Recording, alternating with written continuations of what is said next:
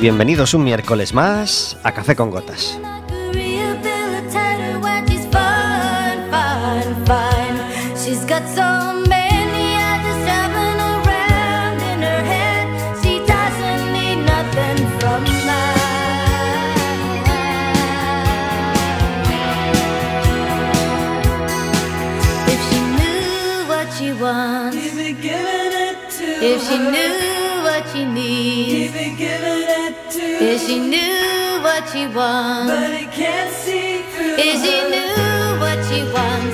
Estaremos con vosotros como todos los miércoles de 4 a 5 de la tarde en el 103.4 de Quack FM, en quackfm.org, en la aplicación móvil y como sabéis, cualquier día, a cualquier hora y cualquiera de los programas en Radioco Café con Gotas.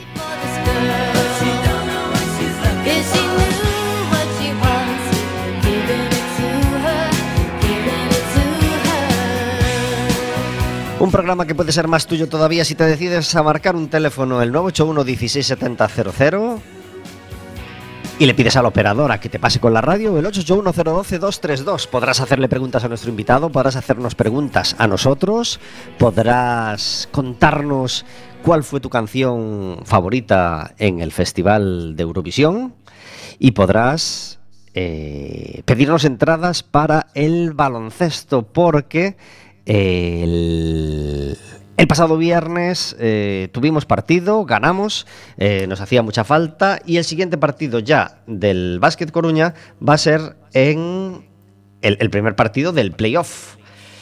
No sabemos todavía cuándo va a ser, pero si nos llamas, nosotros eh, te dejamos guardada el, guardado el premio de tener entrada para, para ese partido, para el primer partido del playoff que juegue el Básquet Coruña en casa. Todavía no se sabe ni cuándo ni contra quién.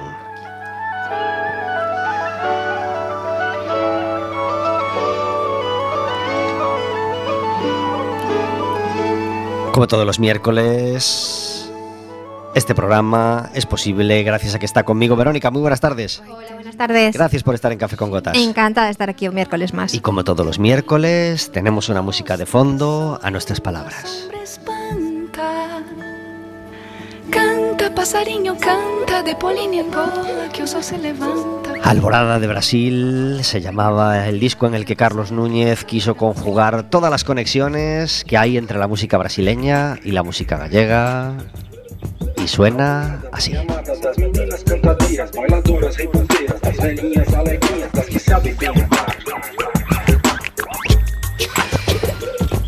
Desde hace varios años, el programa posterior al Festival de Eurovisión, eh, pues es un programa en, en el que, bueno, a veces traíamos a Samuel de invitado, todos conocéis a Samuel, tuvo programa en Quack FM, un gran experto en Eurovisión, compositor de varias canciones que compitieron para, para ir al festival.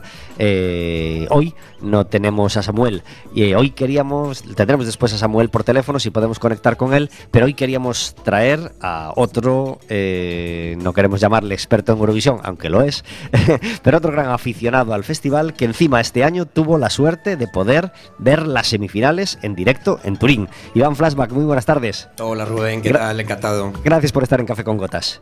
Igualmente, gracias por invitarme. Eh, muchos ya le conocéis o suena su nombre y otros a lo mejor conocéis su cara de verlo no recordáis dónde pero pero pero no no no, no lo identificáis bueno pues Iván es DJ desde hace ya muchísimos años ha pinchado en un montón de sitios diferentes y desde hace ya unos añitos pues tiene su local propio y ahora dos verdad Así es, tengo Milagro en la calle Cordelería. ¿cuándo llegó el milagro? El Milagro llegó el 5 de diciembre del 2012. caray Va a hacer ya 10 años. Ajá. Y la cúpula nació un 5 de julio. Yo siempre voy por el 5, bueno, por la rima fácil incluso. Eh, llegó un 5 de julio del 2018. de 2018 o sea desde 2018 ya compaginando dos locales Sí, sí. ¿Te la las verdad es que me, va la marcha. Como. Bueno, el Milagro eh, se ha convertido en un referente de la noche coruñesa desde su apertura. eh, referencia de quien quiere salir a pasarlo bien, de quien quiere bailar, de quien no quiere tener vergüenzas, de quien no tiene que tener complejos, eh, tenga la edad que tenga y, y de, de- de escuchar canciones que le gustan y de bailar, pues, pues y pasarlo bien, ¿verdad? Solo es para eso, para acercarte, tomarte una cervecita, una copita, compartir con amigos y recordar canciones que seguramente te transportarán a otro momento de tu, de tu vida, incluso de tu adolescencia o del colegio, pero que la recuerdas con cariño y con, con un poco de amor. ¿Contento con la respuesta de- del público?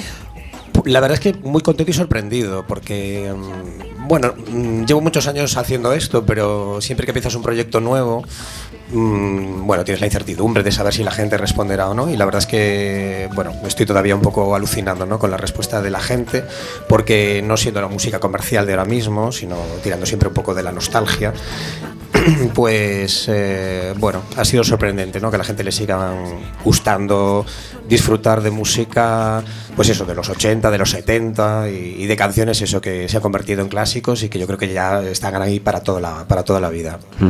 Em, ¿Pinchas ahora en el milagro o en la cúpula? No, pincho en milagro. En la cúpula tengo compañeros que ya lo hacen por mí, como dicen otros. Que hayan hecho el cursillo contigo, ¿no? Efectivamente. No, no, hay gente que está, está bien preparada y que tiene catálogo musical, que le gusta mucho la música.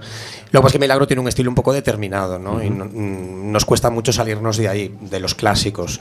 Entonces, eh, la cúpula tiene un estilo un poquito más comercial de los últimos 15 años y Milagro tiramos un poco de los 90, de los 80 y de los 70 para recuperar pues, todas esas canciones que en general en los sitios no sueles, no sueles oír. ¿Hay canción siempre para empezar?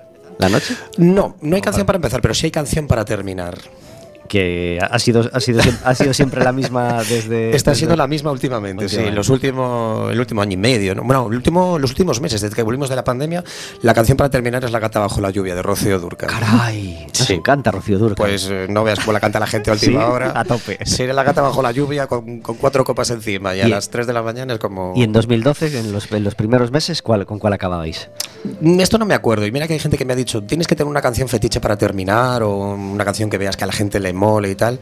Pero no, no he sido capaz de, de respetar eso. No sé por qué últimamente me sale más el tema de este de la gata bajo la lluvia, pero hasta ahora te puede coincidir un poco el Sweet Caroline de, Jane- de Lane Diamond, Diamond, por ejemplo, o yo qué sé, incluso alguna de Lola Flores, yo qué sé, que este- en estos momentos de, de que estamos a punto de perder el pendiente todos, pues es bueno recuperarla.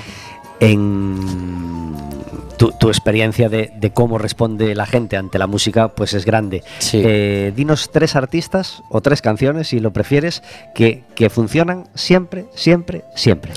Pues mira, yo creo que son muy tópicas, pero por ejemplo, La. Gran Noche de Rafael funciona siempre. El Vivir así es morir de amor de Camilo VI funciona siempre. El Explota, explota de Rafaela funciona siempre. El Dancing Queen de Ava funciona siempre. Eh, te podría decir muchísimas. Lo que pasa es que son todo clásicos. Claro, claro. El Never Gonna Give You Up de Rick Astley funciona siempre. Eh, yo qué sé, El Ritmo de la Noche de los 90 funciona siempre. Mm, No sé, muchísimas, muchísimas. Hay un abanico muy variado, muy variopinto.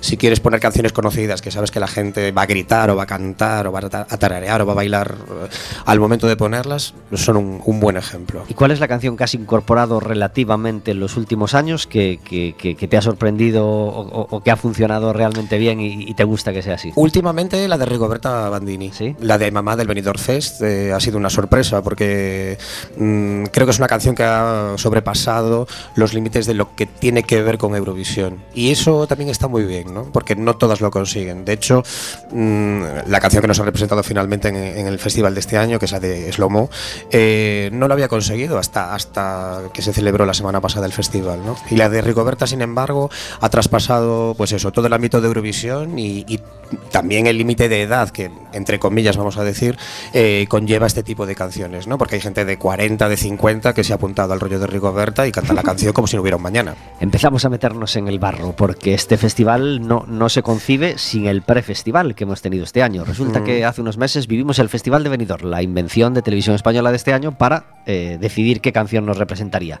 Misma estructura que en el que en el que en el, pap- que en el padre, martes, jueves semifinal y sábado final. No, no, no esperaba, yo creo que tampoco televisión española semejante respuesta, fue buenísima la respuesta del, del- del público español. Todos, eh, todos, entre comillas, eh, reunidos el sábado para ver esa final eh, y gran polémica por el resultado final. ¿Cómo viviste tú el venidor? ¿Cuál es tu opinión del- de, de esa resolución?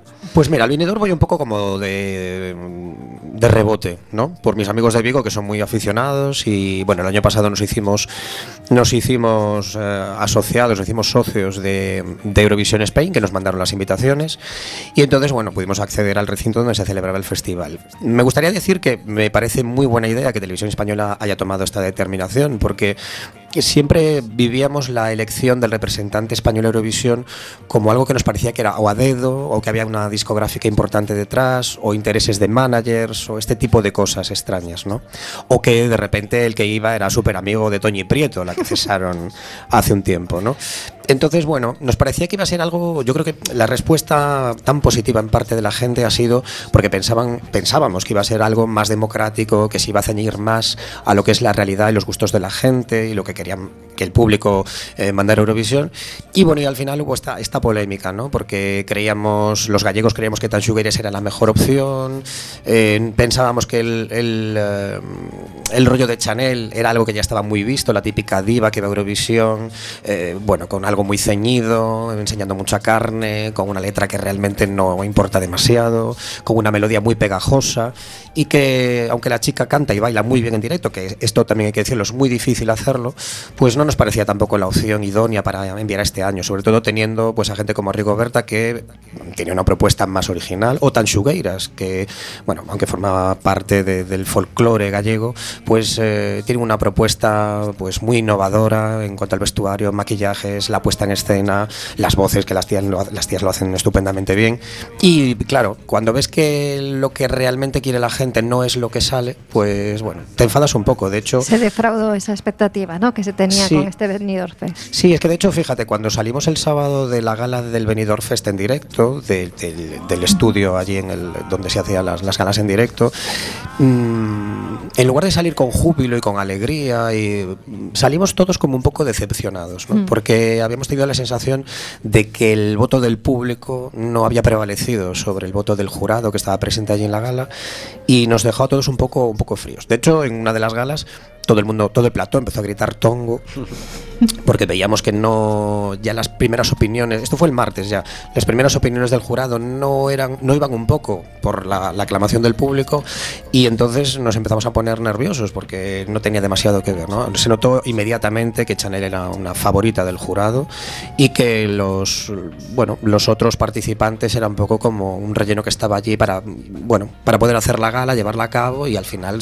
tenía que salir la que ya tenían un poco predefinida ¿no? que era Chanel y entonces eso te, te decepciona un poco sobre todo teniendo en cuenta que es la primera edición del Benidorm Fest Y que había muy buenas alternativas. Eh, Porque sí. si me dices que la del resto de canciones pues no aportan nada nuevo, distinto. La selección, no- la selección yo creo que era bastante buena para ser la primera edición del Benidorm, ¿no? Ahí está el ejemplo de Rigoberta, que prácticamente autoproduciéndose sus canciones sin ningún disco físico en el mercado. Eh, yo creo que la canción la conoce prácticamente todo el mundo y la canta todo el mundo. Tan Sugueiras han dado el gran salto por el que estaban esperando desde hace tiempo, yo creo, merecido además. Y luego había otras propuestas eh, novedosas también, como por ejemplo pues la de Marta Sango, que es una canción pop, eh, podría ser una canción pop de éxito en los 80, con una coreografía también muy bien llevada a cabo en directo. Y mm, bueno, y otras propuestas que se han quedado ahí un poco, pero, pero, pero bueno, sales decepcionado. De hecho, eh, tuvimos una, una- conversación con el, con, el, con el jefe de la delegación. eh, eh, Isla, de Islandia, que formaba parte del jurado del Benidorm Fest, y el sábado al terminar nos, nos hizo así con las manos, como que él se lavaba las manos de lo que había salido, ¿no? que no, no quería tener que ver con, con esa elección un poco programada, vamos a decirlo de esta manera. Qué mal, qué mal se hizo. Dios mío, es que lo, lo recuerdo y, y qué rabia me da. Sí, lo que pasa es que- bien y, y- Habrá mucha gente que en ese momento lo criticó de forma así muy Rotunda. persistente, sí. Ahora han dado también un pasito atrás, ¿no? Como Ricky Martin en el 95 con María, porque mm, claro, cuando ves que de repente, bueno, la chica ha ido al festival, la verdad es que lo hace muy bien en directo, repito que cantar y bailar en directo es muy difícil y, y bueno, hemos quedado terceros, pues claro, mucha gente Bueno, ya lo, ya lo hablaremos si quieres más tarde Lo cuando hablamos, nos hablamos. metemos en el festival, pero bueno, yo sigo manteniendo mi opinión de que es una canción demasiado simple, mm, Hmm. de una muy muy clásica sin aportar nada y, y yo creo que ya lo adelanto ahora, que, que Chanel tuvo mucha suerte este año de que no hubo propuestas muy similares y que la mayoría han sido bala- baladas. Ninguna, ni- Entonces llama un poquito más la atención este tipo de canción más, más animada porque no había muchas. Pero bueno, ya luego si quieres lo Pero lo yo, yo creo que después. este año Chanel no tenía, no tenía nada que se pareciera a ella, porque llevamos ya los últimos, voy a decir, 15 años, que sobre todo países del este envían a la típica diva rubia o morena, con poca ropa, que canta y baila en el escenario con mucho artificio, con muchos bailarines, con una coreografía muy bien ensayada.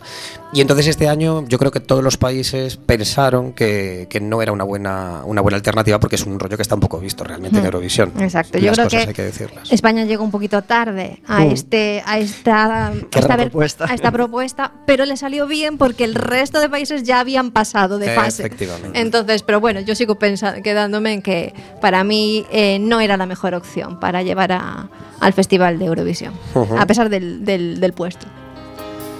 Hoy hablaremos mucho de Eurovisión y para no agobiar y para no tener que elegir tres canciones ni de este festival ni de otros festivales de Eurovisión, hemos decidido cambiar el tercio totalmente. ¿Por qué? Porque hay un artista que nos encanta, se llama Teo Cardalda, fundador y media parte de Cómplices, como, como casi todos sabéis, fundador en su día de Golpes Bajos, acaba de publicar El viaje que nunca acaba, un resumen de su carrera e influencias tocado solo con piano y voz. No tenemos todavía canciones de ese disco, pero sí queremos disfrutar de tres canciones de Cómplices. Qué difícil elegir solo tres de Cómplices. Pero a mí la que me parece más completa, no es mi preferida, pero la que me parece más completa co- como musicazo que es Teo Cardalda es este Cuando duermes. conocer todos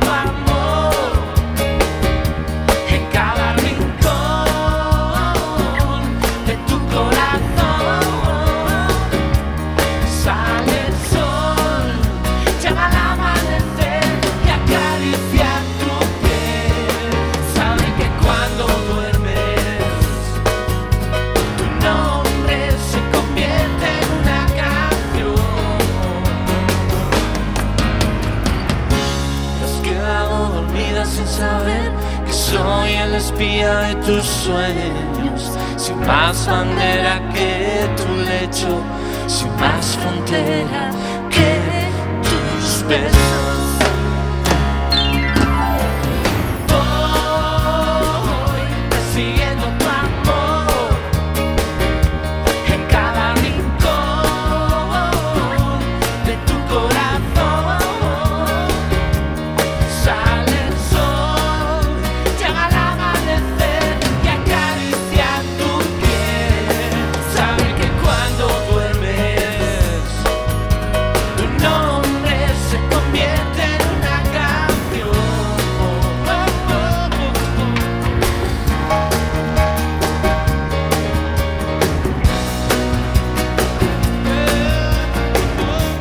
22 minutos sobre las 4 de la tarde hablando de música en Quack FM y disfrutando de la música de Teo Cardalda y cómplices.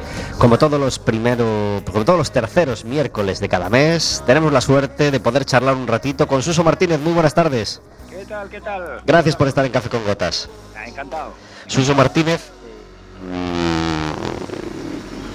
Tenemos la suerte de que, de que no solo tiene sus visitas habituales por Coruña, sino que va incorporando nuevas visitas, cosas más o menos puntuales, y ahora le ha salido una nueva que tiene el atractivo eh, de ser en un galeón, porque nos va a, hablar eh, de la expedición Loaisa eh, y, de tres visitas que va a poder celebrar esta semana. Primero, cuéntanos cuándo, cuándo, podemos, cuándo podremos disfrutar de esas visitas. Quien pueda, claro. Sí, bueno, pues todo el tiempo en el que está en el que está aquí este este galeón, el histórico, que es el galeón Andalucía. Entonces, eh, bueno, ho- hoy ya se puede visitar el galeón, eh, eh, visita privada, pero bueno, estará hasta el domingo. Por lo tanto, visitas teatralizadas, ¿no? Está la mía a partir de mañana. Mañana hay dos, una a las 12, otra a las 5 Eh, mañana es jueves. Viernes pasamos a, hor- a horario de tarde a las 5 y el sábado también a las 5. Por lo tanto, dos mañana, jueves y viernes, cuatro en total. Genial, mañana a las 12, mañana a las 5 y viernes a las 5 y sábado a las 5. ¿Dónde está el barco atracado? ¿En la marina? Ya está ahora mismo, está en el, eh, en la terminal de... Sí, sí, en la Marina, en la terminal de, de transatlánticos, ¿no? Eh, desde el lado, eh, no donde se ponen los transatlánticos, no del lado un poquito de la dársena, ¿no? Eh, y está ahí, esplendoroso, esplendoroso porque más es un galeón, eh, es, una, es una réplica de, de una embarcación del siglo XVII. Entonces, eh, quiero decir, la historia que vamos a contar es quizás un poquito anterior, ¿no? En la época de Loaiza, el capitán general Loaiza, los galeones ya existían, pero por ejemplo eran un poquito más pequeños, ¿no? Esto es un barco poderoso, tiene más de 400 toneladas, tiene tres palos, que cuando veáis ahí vais a alucinar, ¿no? Con el palo, con el palo mayor, que es muy, muy esbelto. Tiene un perfil maravilloso, tiene un casco redondeado y encima hay poquitas embarcaciones, no hay transatlánticos ni nada. Les brilla, brilla. Estos días va a ser la, la- señora, sin lugar a dudas, la Andalucía de- del puerto de A Coruña. ¿no? Qué bien. ¿Qué es lo más importante que, que vamos a aprender en esa visita? Perdón, que, que te escucho, te escucho ahí un poco entre ahí. ¿Qué es lo más importante que vamos a aprender en esa visita? ¿Qué, qué es lo que más te llamó la atención al, a- a- al sumergirte en esta historia? Bueno, fíjate, todo, todo, todo. ¿no? Mira, la idea es esta, ¿eh? la, la- la- la- la propuesta es esta. Eh, en el año 1525 eh, la, la situación es esta.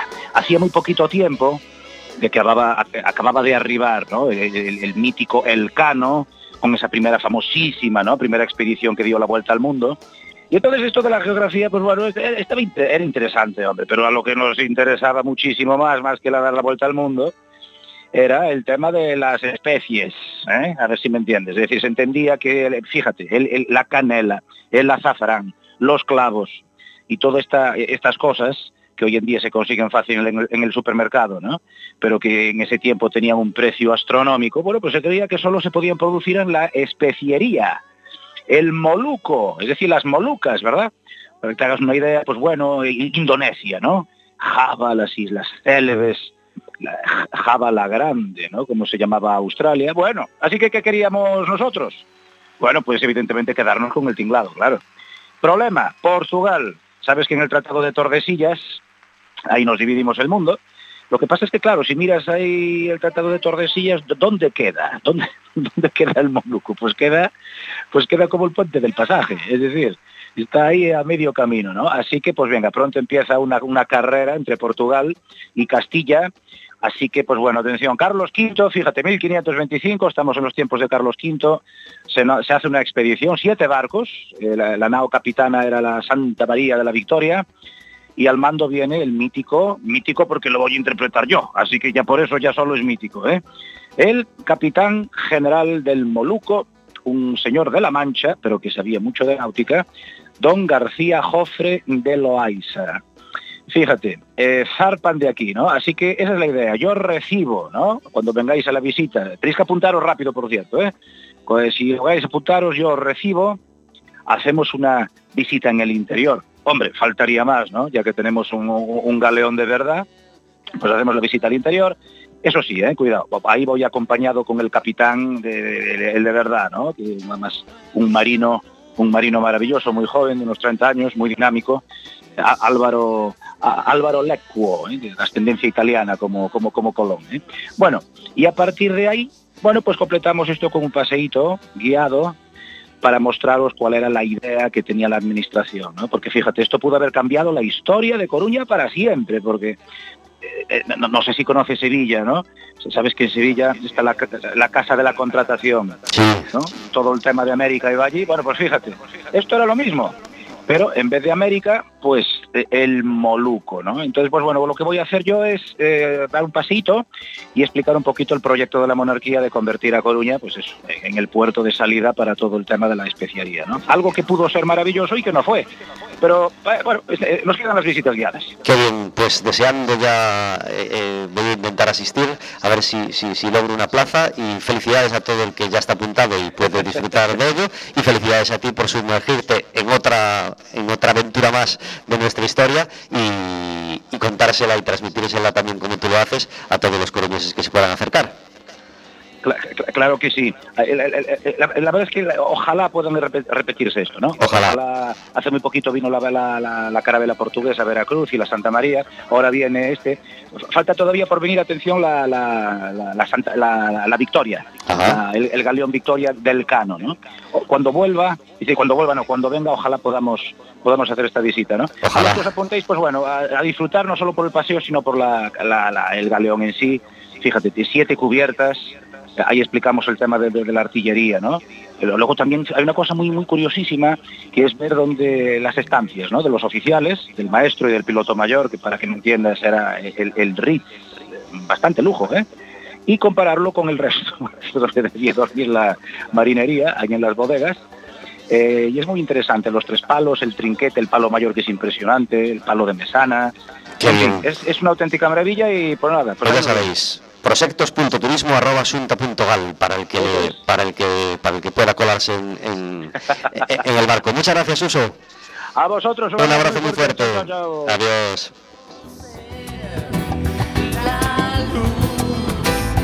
del mar. 29 minutos sobre las 4 de la tarde charlando de historia con Suso y charlando de música con Iván, con Iván Flashback. Eh, tenemos una sección en Café con Gotas que se llama El Café Amargo, donde intentamos encerrar la queja del día para que no nos manche el resto del programa, que pretende ser eh, alegre y, optimista. Mm, hemos, jugado hoy, eh, para seguir con el tema Eurovisión, a, hacer un café amargo de, Eurovisión. ¿Tienes un café amargo, Iván? Lo voy a compartir aquí con, con mi compañera. No se cela, no se cela. No, Porque no lo compartimos. Yo creo estamos, que te- estamos de acuerdo los dos en el mismo café, o sea que casi dilo tú. Vale, eh, a ver, ha habido eh, varias polémicas a lo largo de estos días en cuanto al tema Eurovisión, ¿vale? Eh, uno de ellos, lo- el primero que hubo antes incluso de, de que empezaran las semifinales fue la sustitución de la, del aspirante de Ucrania. ¿Os Justo. acordáis? Sí. Que eh, habían escogido a una chica, pero eh, la descalificaron por haber actuado en territorios ocupados por Rusia, entonces eso estaba en contra de, las, de lo que Ucrania quería para llevar a Eurovisión y por eso fueron los representantes actuales de, de Ucrania que además han ganado el, el festival. Ujú. Eh, no, es, no es spoiler porque creo que todo el mundo ya se ha enterado. ¿no? Eh, después tuvimos en, en una de las semifinales, que tú nos contarás cómo lo viviste, Sí. eh, la descalificación de Israel. Sí. Porque en, en las, mientras las- hubo las votaciones, el representante de Israel, pues digamos que eh, interrumpió un poquito a los presentadores, los intentó besar, etcétera. Entonces, pues la organización decidió que no era una conducta adecuada y descalificó a, a. Israel, que no, no tiene mucha relevancia porque no había pasado a la final, pero bueno, queda ahí esa, esa polémica. Y después queda el tema de las votaciones irregulares de algunos países. Eurodramas, Eurodramas. Pero mi café amargo va, que este es el que compartimos Iván y yo, a que a mí me parece fatal que eh, Chanel saliera en Eurovisión representando a España con un tanga. Lo siento mucho, pero a mí me parece que esa, ese tipo de tópicos típicos de vestir de torero, con, eh, con que si mamis, que si papis, que si tal, y encima con el culo a ella es lo que nos faltaba, lo que nos faltaba. Me parece fatal. Y, de verdad, que no es cuestión de libertad de expresión o de libertad de, que ella se ponga lo que quiera, por supuesto, faltaría más, que se ponga lo que quiera, cuando quiera, pero cuando está representando a España, eh, ese tipo de- de vestimenta me parece totalmente, pues, de otra época. De otra época completamente. No sé, ¿qué, qué, qué te parece? Son los tópicos de toda la vida, de los que no logramos salir. ¿De es verdad increíble. queremos que identifican a España por esos tópicos? En el extranjero sí, nos ven siempre así, con la peineta, el abanico, el traje de torero, olé y la fiesta. Es un poco la idea que tienen de nosotros. Y luego, claro, es que yo, mm, ahora cuando he estado en Turín, mm, todavía te das más cuenta, porque visto lo que ves en otras ciudades europeas a la hora de salir, es lógico que otros países cuando vienen aquí a vacaciones, a conocer sitios y salen, alucinen porque tenemos la mejor fiesta del mundo. Yo no conozco todavía, no he estado en ningún sitio de, de- del mundo, no he estado tampoco en todos, pero de todos los que he estado, no conozco ninguno ni que por asomo se acerque a la forma que tenemos aquí de salir, de vivir la noche y de, y de bueno, y de tener esos momentos de ocio, ¿no? Con compañía de amigos. Es un poco alucinante, pero es así. Y entonces, claro, mm, unido todo eso a. pero de toda la vida, es decir, ya desde los años ¿Para qué vamos a decir la década? Pero desde hace muchísimos años es con lo que nos- se nos reconoce, desgraciadamente. Si es que antes hablábamos que España llega un poquito tarde a este tipo, a este tipo de canciones para llevarlo a Eurovisión, si además le metemos una, una vestimenta tan fuera de lugar en esta época, más el tópico del vestido de torero, más no sé qué, que dices, bueno, si es que quieren provocar y quieren hacer un vestuario muy provocativo, bueno, eh, perfecto, pues entonces, aparte de las bailarinas y de la cantante, pues pongan los, a los a los bailarines El también el tema es que, claro, eh, contratan a una persona que es diseñador para hacer un, un vestido, un traje o lo que sea para ir al festival.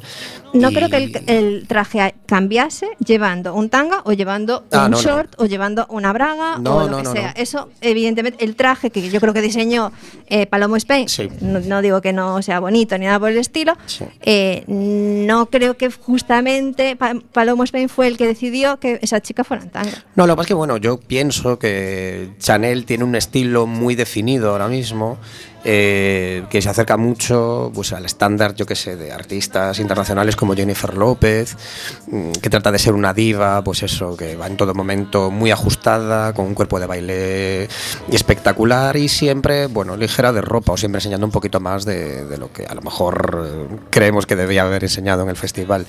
Pero bueno, eh, forma un poco de- del... Claro, ella dirá, pues yo quiero esto hasta aquí y se adaptan también, no sé. La verdad es que... Bueno, a mí me, me causa duda si es ella la que lo ha decidido o han Hmm. decidido por ella. Tendríamos que preguntar. Ya. Yo creo que va un poco medio medio medio. Creo que ahí estaban de acuerdo. Mi café amargo supongo que, que ya habrá traído polémica y ya habrás escuchado sobre el tema, Iván, es que, que no hubiera una mención o un mínimo homenaje en la gala, en un- siendo el festival en Italia, pues a Sí. dos fallecidos como son Rafael Acarrá y Franco Battiato, dos dioses de la música italiana. Es una cosa que me llamó poderosamente la atención porque además eh, Rafaela que ha hecho una carrera de muchísimos programas y todos de éxito en la RAI y que solamente pusiera un estribillo final de fiesta durante veintipocos segundos en la primera semifinal me pareció totalmente ridículo. Creo que una artista de la categoría de Rafaela que no solamente hacía televisión sino que llevó el nombre de Italia por prácticamente todo el mundo en una época de no globalización en la que, había que viajar visitando cada país y cada estación de televisión para poder hacerte popular. Eh, no entiendo por qué la RAI no le dedicó algún, algún minuto más. Además que Rafaela fue la responsable de que Italia volviera a Eurovisión Sí. después de una ausencia de 15 años, así que fue la, la máxima responsable. Exacto. Sí. Y Franco Battiato igualmente, creo que debería haber tenido su momento de homenaje porque además Franco Battiato representó a Italia en Eurovisión junto con Alice en el año 84 con Los trenes de Tocer, que es una canción maravillosa. Pues hasta ahí nuestros cafés amargos de, Eurovisión. Bueno, el caso es que después de pasar años y años haciendo fiestas en casa o donde fuera o en el pub eh, de Eurovisión, como hemos hecho Vero y yo, y, y ha hecho Iván, eh, este año le surge la oportunidad, le animan y se decide a ir a Turín que nos tocó cerquita, hubo suerte, Sí. eh, a ver eh, las dos semifinales. La final era imposible conseguir entradas, pero sí logró ir a, a- a la semifinal. ¿Se puede saber el precio de la entrada? ¿Cuánto te costó a ti? Pues mira, lo comentaba antes con ella y es que mm, los precios, el precio mínimo eran 150 euros cada entrada y luego en la final eran más caras todavía, quiero decir, y dependiendo del sitio que te, que te tocaba, porque es que esto es un poco eh, la suerte, es decir, tú entras en una cola para comprar entradas y si llega a ti la cola las compras y si no te quedas totalmente fuera y no es que tú puedas escoger quiero este sitio más cerca o más alejado de escenario, no, no, te tocan una, una serie de entradas y si, te, si quieres esas las compras y si no tampoco puedes asistir. Es una cosa un poco extraña este tema de, organizativo para poder comprarlas, pero es así. Y es una cosa cara, porque lo es, yo creo que no todo el mundo puede pagar a lo mejor el precio de las entradas, sí, pero es que luego te vas unos días, en este caso a Turín, y tienes que comer, tienes que beber, te gusta salir de fiesta, te compras algún capricho, te traes algún recuerdo, tienes que pagar el alojamiento, los precios, al saberse que Turín iba a ser la ciudad eh, que iba a albergar este año el festival, se dispararon en todo. no lo entiendo. Y, mm, y bueno, y así. Entonces, bueno, haces un, un esfuerzo y, si tienes suerte de que te toque alguna entrada, que la tuvimos nosotros, yo no, porque yo sí me puse a la cola, pero no me entró ninguna, pero mis compañeros de Vigo pudieron comprar alguna más y entonces sí pude ir. Y la verdad es que, bueno, encantado de vivir la experiencia, porque siempre la había vivido desde casa, desde que éramos pequeños, eh, que era como una- un acontecimiento histórico, el sábado de Eurovisión.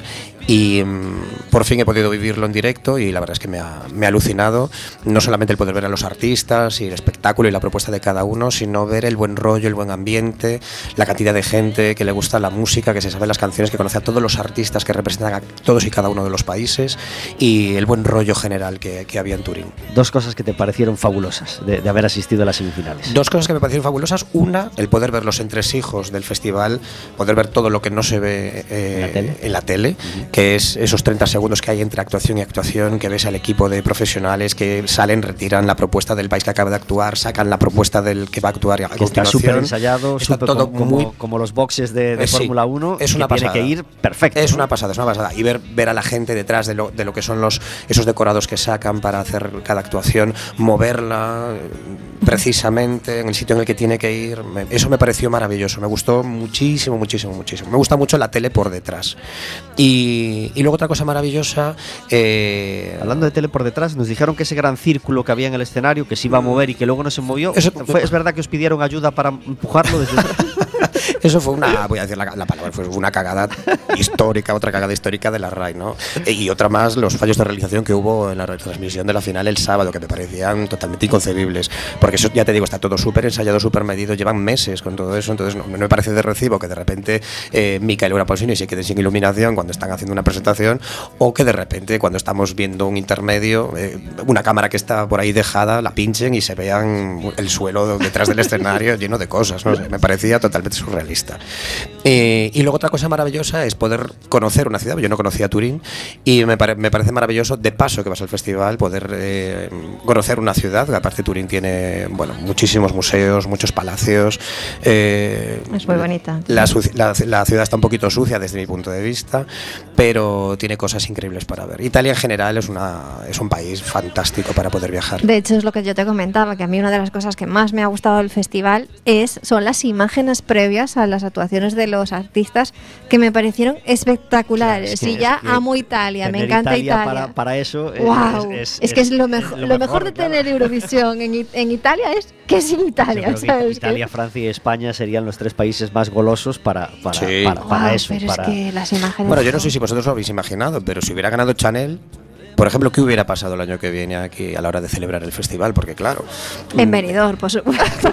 Bueno, decía que en Valencia, que están construyendo un estadio, un, un palacio de deportes así muy, muy enorme, eh, porque bueno, las bases de, la Uber exigen ¿no? un aforo mínimo para poder celebrar el festival y estaban haciendo, eh, están haciendo, de hecho creo, un estadio así con, con muchísimo aforo y un poco con la promesa de que en los próximos cinco años eh, España pueda llegar a celebrar el festival. bueno, España se ha ofrecido a Ucrania en caso de que Ucrania no lo pueda celebrar. Lo sé, lo sé. También se ha ofrecido Turín de nuevo. No sé muy bien qué va a pasar, qué va a ocurrir, pero bueno, Yo me imagino toda Europa aquí y parte de, de Australia, porque había gente de Australia también en Turín, pero sobre todo eso, si es Valencia quien va a coger el festival lleno de, de- de ingleses, franceses, italianos, belgas, alemanes.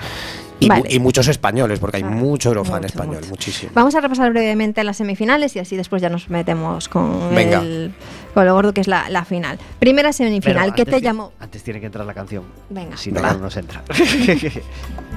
ese directo que estamos repasando hoy, ese cómplices, grandes éxitos en directo, se cierra con un dúo delicioso con Álvaro Urquijo, que es esta Crisálida.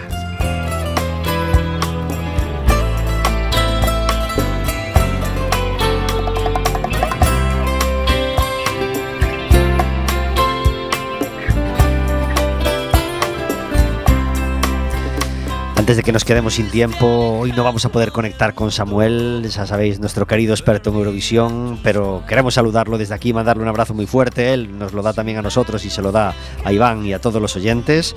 Y, y- destacamos que sus preferidos eran Reino Unido, Serbia y Suecia, antes de que nosotros empecemos a repasar países.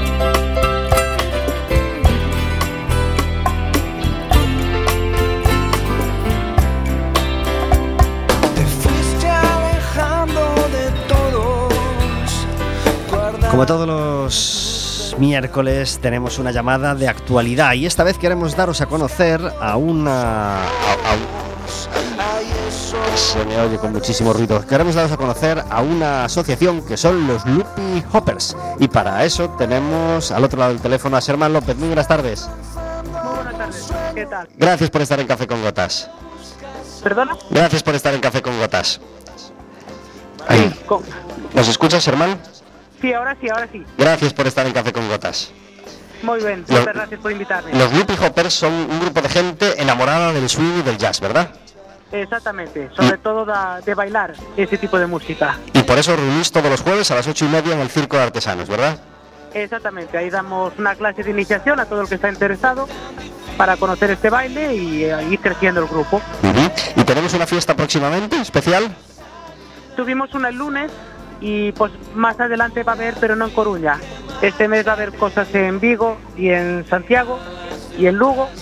En Coruña tuvimos una fiesta de aniversario el lunes por la tarde y tuvimos banda en directo tocando música jazz Qué bien. y fue un exitazo. ¿Qué tal está respondiendo la gente ante esta propuesta de, de- de- de- de aprender a bailar swing?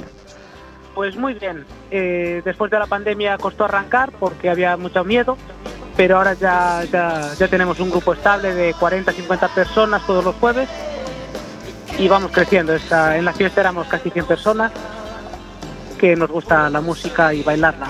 Qué bien. ¿Hay un teléfono, una web o un correo electrónico donde se puedan dirigir todos aquellos que, que- que- que quieran aprender y que estén y que les atraiga el tema? Sí, nos pueden escribir a loopyhoppers.gmail.com o buscarnos en Facebook o Instagram por Loopy Hoppers.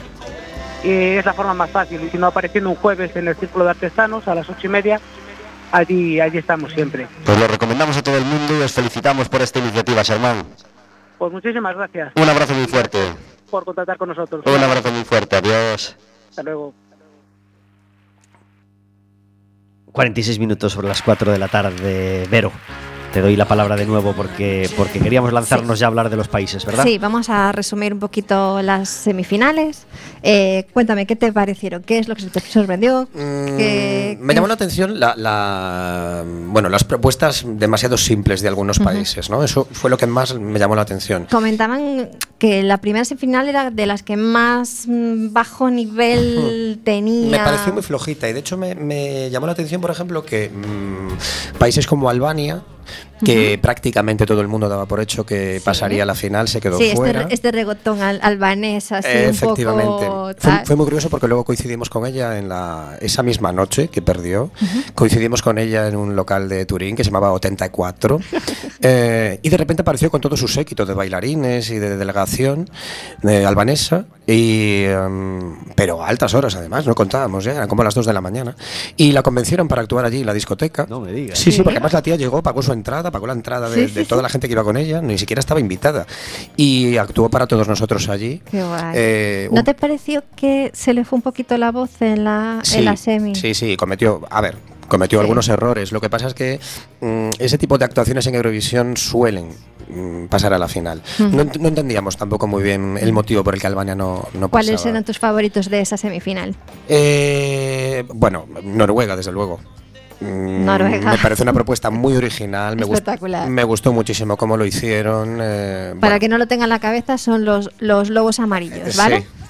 La banana. La banana. La banana. Novena clasificada al final. ¿verdad? Exacto, justamente, exacto. justamente. Me parecieron muy originales, muy simpáticos. Mm, lo Para mí era de las propuestas favoritas. Súper bien, súper bien. Y de la segunda semifinal me llamó la atención que no pasara Malta, por ejemplo, que, que me gustó mucho, aunque sé que cometió errores también en, Sí. la, en la actuación en Sí, directo. tuvo o, problemas de voz Mm. que, que yo creo que la penalizaron mucho. Y luego me parecía la canción más divertida del festival Rumanía, con Llámame. Rumanía, claro que. Evidentemente ya sabemos todos que no es una canción para quedar en los primeros puestos, pero yo creo que se mereció una mejor posición de la que Sí. obtuvo finalmente. Y aparte tenéis que ver ese auditorio, todo el mundo cantaba el Llámame, llámame, era ¿Y una no te, pasada. ¿No te sorprendió que no pasaran Israel y San Marino? San Marino sobre todo, sí. Israel no tanto, pero San Marino me sorprendió también muchísimo, sí. Y luego eran mis favoritos República Checa, me parece un temazo, me pareció maravillosa la actuación en directo, el juego de luces que llevaban para el estribillo la parte instrumental del- de los medios tiempos de la canción, me pareció Que maravilla. además fueron los primeros de la, de la final. Eh, justamente, me gustaron muchísimo. Y, y bueno, básicamente eso, así que comentar. A mí los que me sorprendieron que no, que no pasaran a la final fueron Austria, que me parecía una canción eh, tecno- eh, Sí. espectacular, súper eh, movida y que lo hicieron muy bien. Y Dinamarca, me sorprendió muchísimo que no pasara Dinamarca. También, sí, sí. Se quedaron ahí a las puertas, pero. A ver, evidentemente, de 18 países de cada semifinal, que solamente se queden 10, eh, es prácticamente hacer un corte por la mitad. Entonces, eh, no sé muy bien tampoco cuáles son la, bueno, las normas a tener en cuenta para decir este se queda y este no, ¿no? Y Bueno. aparte del tema político, que yo, fíjate que este año mm, me costaba pensar que Eurovisión siguiera siendo tan política y al final, eh, vamos, es la, la prueba más clara de lo que ha pasado este año, ¿no? De que la, la política y la música van de la mano en Eurovisión de forma irremediable. Te refieres a Ucrania, que haya, que haya ganado Ucrania. Me refiero a Ucrania porque Ucrania yo creo que no es una canción para ganar un festival de Eurovisión, aunque ellos lo, lo hacen medianamente bien en el escenario, con muchos fallos también. Eh, pero creo que no es una canción para ganar. Creo ¿Ves? que la gente se ha volcado con ellos porque están viviendo una situación muy triste y es, es, terrible que estemos en el Bueno, pero 2022 ahí sí que, guerra. sí que se impuso la- el, el- el voto popular, porque Sí. quien los ha hecho ganar Eh, han sí, sí. sido la, la voto del público, porque eh, la votación del jurado profesional no les daba la Es victoria. que no es un grupo que sobre el escenario tenga, desde mi punto de vista, claro, las cualidades necesarias como para ganar un festival. Ellos sí salen, lo hacen, bueno, lo hacen lo mejor que pueden, pero yo pienso que no. Ni la canción es para ganar, ni el grupo se merece ganar. Otra cosa es que, bueno, queramos ser solidarios, aunque yo creo que la solidaridad se tiene que presentar de otra manera, no, bueno, haciendo que gane un grupo que no se lo merece, por las aptitudes musicales, evidentemente. ¿Quién era tu favorito? ¿Quién para ti tenía que haber ganado Eurovisión? Me encanta Reino Unido. Creo que mm, es un artista en potencia, demasiado poco conocido a nivel europeo, pero que creo que a partir de ahora, si tiene algo de suerte en el mundo discográfico, eh, se convertirá en una estrella, porque es una pasada verle cantar en directo. Es decir, la forma que tiene de interpretar, eh, las posibilidades vocales y la forma que tiene de estar él en el escenario, tiene mucha fuerza, me gustaba muchísimo. Quizá el país con una propuesta más friki era Serbia. Sí, el de las el- manos, Sí, ¿no? el Eh, Bicis Brava. Pues mira, fíjate que a mí no me gustaron cuando, cuando les vi en la En la semifinal y luego en la final les vi un puntito que digo yo, ah, pues tienen un punto, un Es punto que te guay, engancha ¿no? el estribillo, ¿eh? Sí, sí, sí, sí. Y el voto del público Y de lo- hecho- lo subió, al- Lo subió al muchísimo. cuarto puesto. Efectivamente, justo, Exacto, justo, sí. es lo que iba a comentar. A mí me sorprendió ¿eh? que el voto del público los ascendiera tanto porque en las votaciones de, del- de profesionales no, no Pero nos, pa- pasó a muchos, ¿eh? comentando luego fuera de lo que eran las semifinales, cuando encontrabas por la gente en los sitios y tal, y todo el mundo te comentaba que Serbia la- les, les llamaba la atención. Evidentemente no éramos los únicos que pensamos así, porque luego lo que decís vosotros, el público de toda Europa se volcó, ¿no? Los presentadores, Mika y Laura Pausini. Mira, eh, Mika me encanta. Mm, Lo vi aquí en directo cuando estuvo en el noroeste hace unos años. Me pareció un tío divertido, con muchísima energía sobre el escenario, con una voz y un talento eh, extraordinarios.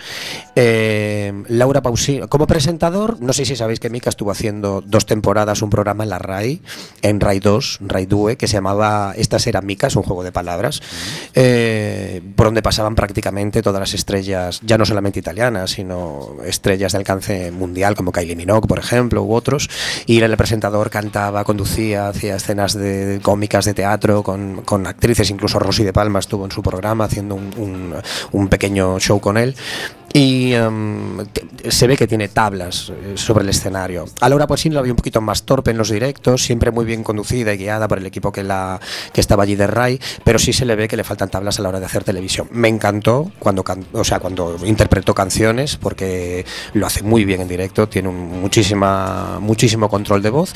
Y, y Alessandro, el presentador italiano, bueno, evidentemente ya se le veía que tenía, vamos, tablas y tablas y tablas para hacer lo que, lo que le mandaran. Laura Pausini tuvo su número musical y Mika Sí. el suyo. ¿Te gustó? El de Mika me pareció estupendo. Me encantó el globo gigante este que sacaron de debajo del escenario, que parece increíble. Eh, y, y Laura Pausini me encantó cuando cantó el Volare, que todo el público que está allí lo, lo cantó también. Y luego cantó un medley de sus canciones. Bueno, en fin, la verdad es que muy bien, muy bien, muy bien. Y luego todos los trajes que sacaban, que a cada media hora se ponía un trapo diferente. Mucho brilli brilli, que yo soy muy fan del brilli brilli porque me parece muy festivo, muy festivalero, muy guay. Y la verdad es que bien, los he visto bien. A Laura un poquito más torpe, pero los he visto bien. ¿Y la obertura? ¿La? La, la obertura, la primera canción. la- eh, Ah, muy guay, muy guay, muy guay. Muy, guay. Muy bien, muy bien. Me gustó mucho, mucho, mucho, muchísimo. La gente estaba, bueno, como loca ¿eh? Allí, en el, allí en el estadio. Una delegación o un país, de los aficionados de un país que te sorprendiera y que dijera, "Joder, qué buen rollo transmite esta gente, qué cantidad de gente vino de Noruega, imagínate y qué, qué pasada. Pues mira, mm, había, evidentemente había muchísima gente de España, pero España no lo voy a decir. Me llamó la atención Islandia, que siempre hay gente muy divertida que viene a pasarlo bien y que aparte Isra- Israel también. Porque nos sorprendió muchísimo, conocimos a unos chicos de Israel, se saben todas las canciones que han representado a España, las cantan en castellano, son súper fans de la música son pop y de las fans. y de los y de las de las propuestas que se mandan desde España y nos sorprendió que nos quedamos helados. Y la actuación de Gigliolia Quinchetti, Pues a Giulia Cinquetti, que yo llevaba años sin verla, la he visto demasiado estirada, quizá, en el sentido literal de la palabra. Eh, y bueno, cantó su, su gran hit, ¿no? Nonoleta. Eh, bueno, una gran estrella es lo que tiene que hacer cuando le invitan a un festival de estas características. Llegar, cantar su, su canción de éxito y que la gente la, la alabe y la aplauda hasta, hasta morir. la propuesta italiana de este año. Pues creo que fallaron en la final. Me dio mucha rabia porque creo que lo pueden hacer muchísimo mejor. Mm, Cantan muy bien los dos, pero no hubo química en la final. No sé muy bien por qué y cometieron fallos también de voz. Francia, castigada una vez más, Sí. eh, esta vez con un puesto número 22. Sí. Y Alemania, bueno, que lo hemos Y comentado, no sé si a, a micro cerrado. Alemania sí que fue que se la gran el- castigada este año. Se hicieron un remedio Amaya, las, los pobres con un, cero patatero. Sí. sí. sí. Al final Y se lo- llevaron seis puntos. Sí, ¿sabes qué pasa? Que yo pienso que Eurovisión al final, mm, esto de las votaciones, sí, eh, te gusta que tu país eh, quede con una buena posición y tal, pero al final va a haber tres, cuatro canciones que van a sonar este verano prácticamente en todas las fiestas y romerías por haber, Y ah, es lo que importa, es decir, esas tres o cuatro con las que nos vamos a quedar, con las que vamos a disfrutar y las que vamos a escuchar incesantemente. Iván Flashback, no tenemos tiempo para más. Qué Ya se ha acabado gozada, esto, qué madre mía. gozada. Es que el tiempo pasa muy rápido y claro, te nos hace tanta ilusión preguntarte cosas sobre lo que allí viviste, más sobre otras muchas de Eurovisión que nos gustaría hablar. No hemos hablado nada de otros años. Pues nada, Bueno, en fin. otro día me invitáis y vuelvo si queréis. Buscaremos una excusa pronto, pronto para volver a traerte y hablar de, de más cosas. Encantado. Gracias por estar en Café con Gotas. A vosotros. Verónica, gracias por hacer posible un miércoles más Café con Gotas. Hasta el miércoles que viene. Y por ponerle tanta ilusión al Festival de Eurovisión. Me encanta, ya se ve, ¿no? El próximo miércoles estaremos de nuevo con vosotros en el 103.4 de Quack FM, en quackfm.org, en la aplicación móvil y como sabéis, cualquier día, a cualquier hora. Y cualquiera de los programas en Radioco Café con Gotas. Nos despedimos con el último tema de Cómplices, este inmortal Los Tejados a dúo con Sol Jiménez.